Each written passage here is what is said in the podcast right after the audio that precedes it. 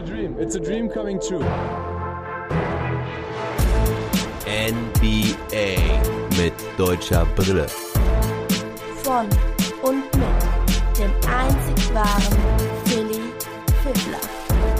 Ey, die versenkt die Comeback Kids aus Denver. Die Lakers gewinnen in der letzten Sekunde per Buzzerbeater von Anthony Davis. Die Denver Nuggets können ihr Comeback nicht krönen und somit führen die Lakers jetzt die Serie mit 2 zu 0. Wow, what a finish. Also das war wirklich ein geiles Spiel. Diese Episode befasst sich hauptsächlich auch mit diesem Spiel. Am Ende gibt's aber dennoch noch ein paar News und auch ein paar Gerüchte, denn allzu viele News gibt es im Moment auch nicht zu berichten. Nun also zum Spiel Los Angeles Lakers gegen die Denver Nuggets. Die Nuggets um Nikola Jokic, den Serben. Er ist der beste passgebende Center aller Zeiten. In den letzten beiden Saisons hat er mehr als 39% der Assists in seinem Team gespielt. Hinter dem Joker auf Platz 3 befindet sich dort Joachim Noah mit 36,9% in der Saison 2015.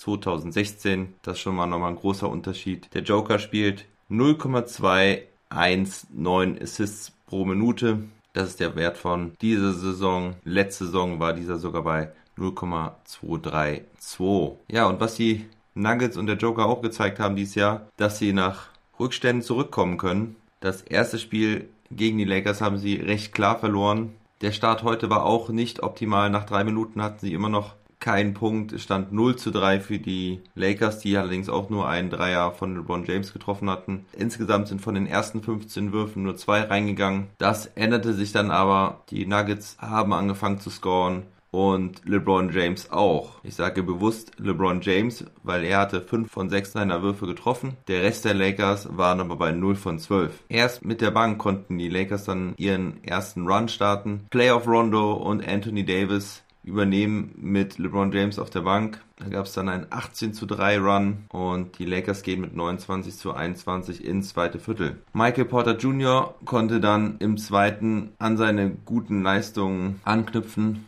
in diesem zweiten Viertel macht er 10 Punkte, Denver kommt etwas ran. Dwight Howard kommt dann spät im zweiten Viertel das erste Mal rein. Es wurde ja spekuliert, ob er sogar von Anfang an spielt nach seiner guten Leistung in Spiel 1. Aber JaVale McGee durfte wieder starten. Dwight Howard hat dem Joker direkt mal wieder einen Foul angehängt. Dann kommen die Lakers mit einem Alex Caruso Dunk, einem Dreier von Caruso, ein LU Play von Rajon Rondo zu Dwight Howard. Da hat's gescheppert am Ring. Die Nuggets strugglen offensiv offensiv und schaffen es nicht ein Field Goal zu machen in über fünf Minuten, bis Gary Harris sie dann mit einem Dreier erlöst zum 40 zu 55. Das Spiel war geprägt von vielen Nicklichkeiten, also vielen Fouls. Es gab Technicals gegen die Lakers Bank, eins gegen Howard. Die erste Halbzeit gehörte aber LeBron James, der dort 20 Punkte gemacht hat. Jokic hatte 14 zur Halbzeit, allerdings nur drei von seinen 10 Würfen getroffen, aber in der Freiwurflinie war er sehr stark mit 8 von 8. Er wurde sehr aggressiv angegangen unter dem gegnerischen Korb. In der Zone wollte man ihm aber sowas von gar keine Punkte gönnen. Und zur Halbzeit führen die Lakers mit 60 zu 50. Im dritten Viertel war mal wieder bezeichnend, dass Millsap einen Dreier verwirft. Der hatte wieder in der ganzen ersten Halbzeit nichts getroffen. Ich finde, Millsap sieht man auch irgendwie an, dass er wirklich müde ist. Er sieht wirklich sehr langsam aus. Ist er mit Abstand der älteste Nuggets-Spieler mit 35 Jahren. Also Millsap verwirft einen Dreier und auf der anderen Seite macht Danny Green ein rein, ein sogenannter Six-Point-Swing. Die Lakers führen mit 54 zu 70 und da sah es schon schwer danach aus, als würden die Lakers das Ding wieder nach Hause fahren. Aber nach einem Timeout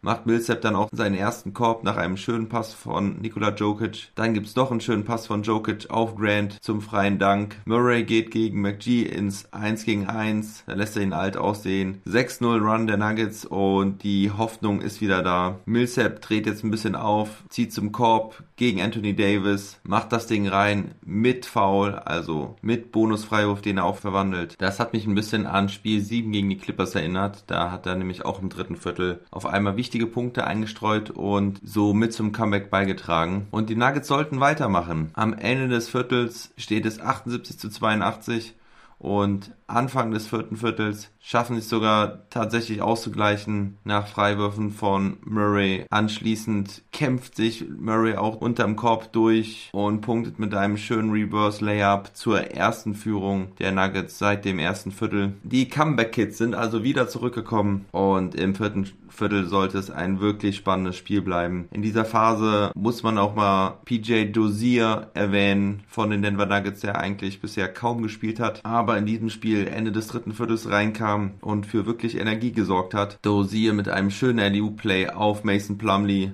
Dann nach einem Rebound geht er Coast to Coast zum Korb, kriegt die Freiwürfe, später dann ein And One gegen Anthony Davis und dann sogar noch Defense. Da zieht er das Offensivfoul gegen LeBron James und später blockt er sogar LeBron James. Einziger Wermutstropfen an der Freiwurflinie hat er geschwächelt, hat nur einen seiner fünf Freiwürfe getroffen. Aber insgesamt muss man sagen, war die Einwechslung von Dozier ein Upgrade für die Nuggets und wahrscheinlich eine gute Reaktion auf die Müdigkeit. Vielleicht hat Trainer Michael Malone das auch in seinem Team gesehen, dass sie einen frischen Mann brauchen nach den anstrengenden Wochen mit zwei Serien über sieben Spiele. In der Folge konnten die Lakers sich dann aber nochmal absetzen. Ein Stepback-Dreier von Anthony Davis, genau vor der Bank der Nuggets, scheint schon fast die Vorentscheidung zu sein. Die Lakers gehen mit 100 zu 92 in Führung. Trainer Michael Malone der Nuggets nimmt ein Timeout und es folgen sieben Punkte durch Nikola Jokic. Und er macht auch seinen ersten Dreier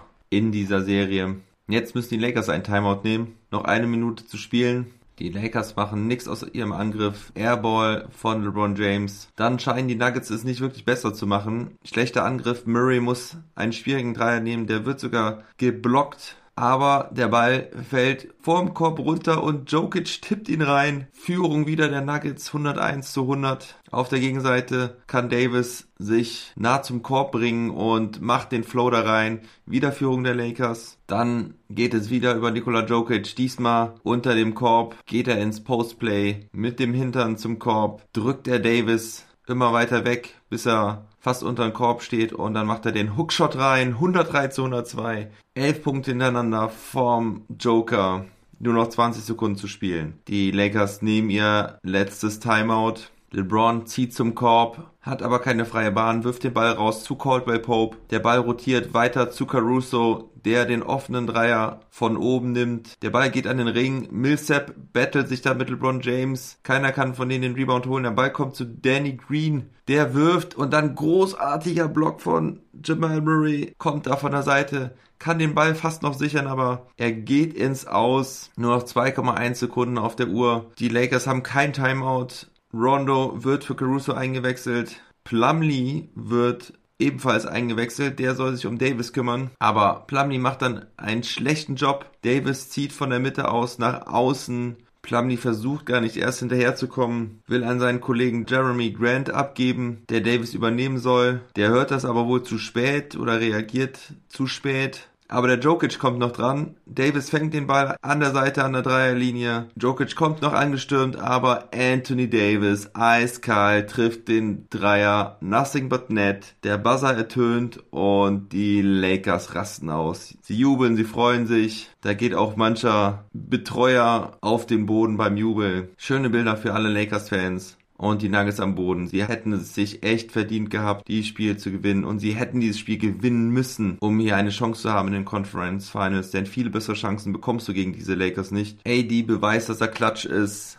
zeigt, dass er der Verantwortung gewachsen ist ein großer Schritt für ihn in seiner Karriere. Er steht ja auch das erste Mal in den Conference Finals und in so einem engen, wichtigen Spiel trifft er den entscheidenden Korb. Wirklich gut gemacht von ihm. Aber ich muss nochmal sagen, die Defense der Nuggets war alles andere als Klatsch-Defense in dieser Situation. Also ich weiß nicht, warum Plumlee dann reinkommt und ja, wirklich da mit so wenig Aufwand versucht an seinem Mann dran zu bleiben. LeBron James steht da zwar irgendwie im Weg, aber ein richtiger Block ist das auch nicht. Da hätte er auf jeden Fall oben dran vorbeilaufen müssen, anstatt den Mann zu übergeben. Tja, und sowas wird dann halt direkt bestraft. Die Nuggets waren echt dran, dieses Ding zu gewinnen, aber das war nix. Die Lakers gewinnen also 105 zu 103. Ein Blick auf die Zahlen. Bei den Denver Nuggets überragte mal wieder Nikola Jokic mit 30 Punkten, 6 Rebounds, 9 Assists, 4 Steals. Er trifft 9 seiner 20 Würfe, ganz stark von der Freiwurflinie mit 11 von 12, nur 2 Turnover. Und Jamal Murray mit 25 Punkten, 6 Rebounds und 4 Assists, 2 Steals und 2 Blocks, wovon einer dieser ganz, ganz starke war. 3 Sekunden vor Schluss.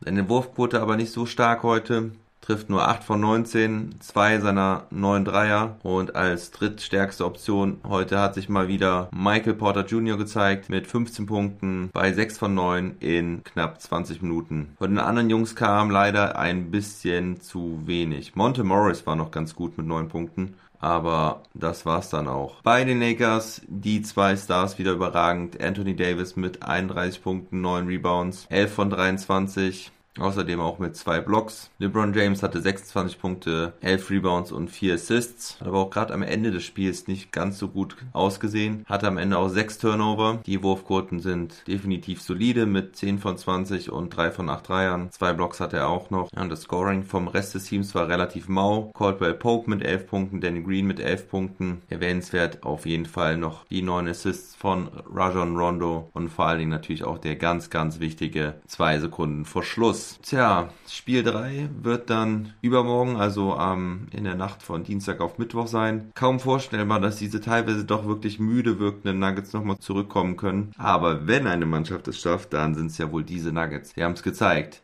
in diesem Spiel, dass sie nach einem 16-Punkte-Rückstand nochmal zurückkommen können und auch ganze Serien aufholen können. Zweimal zurückgelegen, 3 zu 1, einmal gegen die Jazz und einmal gegen die Clippers mit jeweils 3 zu 1. Also, ich bin gespannt auf Spiel 3. Das müssen die dann natürlich schon gewinnen, denn sonst könnte es dann doch ganz schnell gehen. Ein Sweep ist hier nicht auszuschließen. So viel zu diesem Spiel. Nun zu den News and Rumors. Erstmal noch eine wichtige Nachricht für alle Boston Celtics Fans. Gordon Hayward hatte nach dem letzten Spiel Samstagnacht verkündet, dass er nicht die Bubble für die Geburt seines Sohnes verlassen wird. Das war ja schon öfters mal Thema auch hier im Podcast. Es hieß die ganze Zeit, dass Gordon Hayward irgendwann Ende September die Bubble verlassen wird, um bei der Geburt dabei zu sein. Da gab es jetzt aber eine Änderung. Er hat sich wahrscheinlich mit seiner Frau und seiner Familie besprochen, sowie mit den Verantwortlichen der Boston Celtics. Und sie haben die Entscheidung getroffen, dass er da bleibt. In dieser Situation verstehe ich es auch irgendwie. Ich meine, er war jetzt ein paar Wochen nochmal zu Hause. Also ich gehe davon aus, dass er auch zu Hause war wenn er die Bubble schon verlassen hat. Er war ja verletzt und hat sich von seinen Medizinern seines Vertrauens behandeln lassen. Das war in Indiana. Ich weiß ehrlich gesagt nicht, ob er da auch lebt, aber ich gehe mal schwer davon aus, dass er auch seine Familie besucht hat. Nun ja, er will mit den Celtics wahrscheinlich unbedingt noch was erreichen dieses Jahr. Er will in die Finals. Er hat gemerkt, dass er dem Team noch was bringen kann. Das ist auch absolut so und deswegen hat man sich so entschieden. Ich meine, ist ja auch schon sein viertes Kind, also er weiß schon, was da passiert. Also kann das selbst ganz gut einschätzen, was er verpasst und was nicht. Die Celtics-Fans werden sich auf jeden Fall freuen. Ich freue mich auch, weil das meiner Meinung nach wirklich die Chancen enorm erhöht, dass die Celtics und Daniel Theiss in diesen Conference Finals noch was reißen und vielleicht wirklich in die Finals einziehen. Vielleicht dann gegen diese Lakers, das wäre doch ein schönes Finale. Die zwei traditionsreichsten Franchises in der Liga, Boston Celtics gegen die Los Angeles Lakers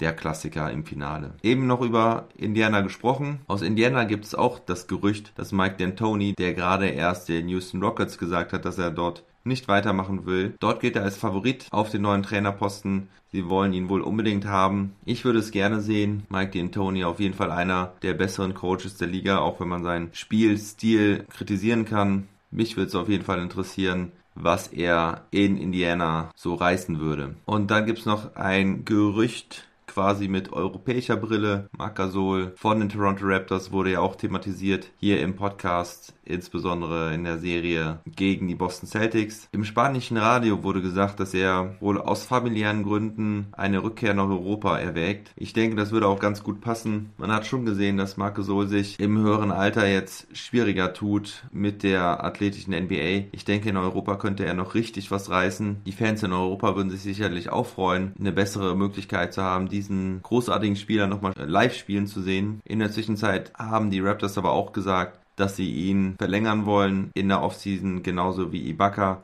Aber die höchste Priorität hat auf jeden Fall Fred Van Fleet, der ja auch noch enormes Potenzial hat. Ja, das war's auch schon mit der Montagmorgen-Ausgabe von NBA mit deutscher Brille. Heute ist mal wieder spielfrei, ehe es dann am Dienstag mit Spiel 3 der Lakers gegen die Nuggets weitergeht und Mittwoch ist dann Spiel 4 der Celtics gegen die Miami Heat. Ihr könnt diese Woche von mir Mittwochmorgen, Donnerstagmorgen und Freitagmorgen einen Podcast erwarten. Am Freitag auch nochmal mit unserem Celtics-Experten Knacketech. Freitag auf Samstag bin ich dann leider verhindert, weil ich auf einer Hochzeit eingeladen bin. Da wird dann gefeiert und nicht um 2.30 Uhr Celtics geguckt. Naja, schauen wir mal. Vielleicht ein bisschen, je nachdem, ob es mich schon ins Bett verfrachtet hat oder ich noch mein Bein auf der Tanzfläche schwinge mit dem League Pass in der Hand. Also liebe Leute, guten Start in die Woche und never stop ballin'.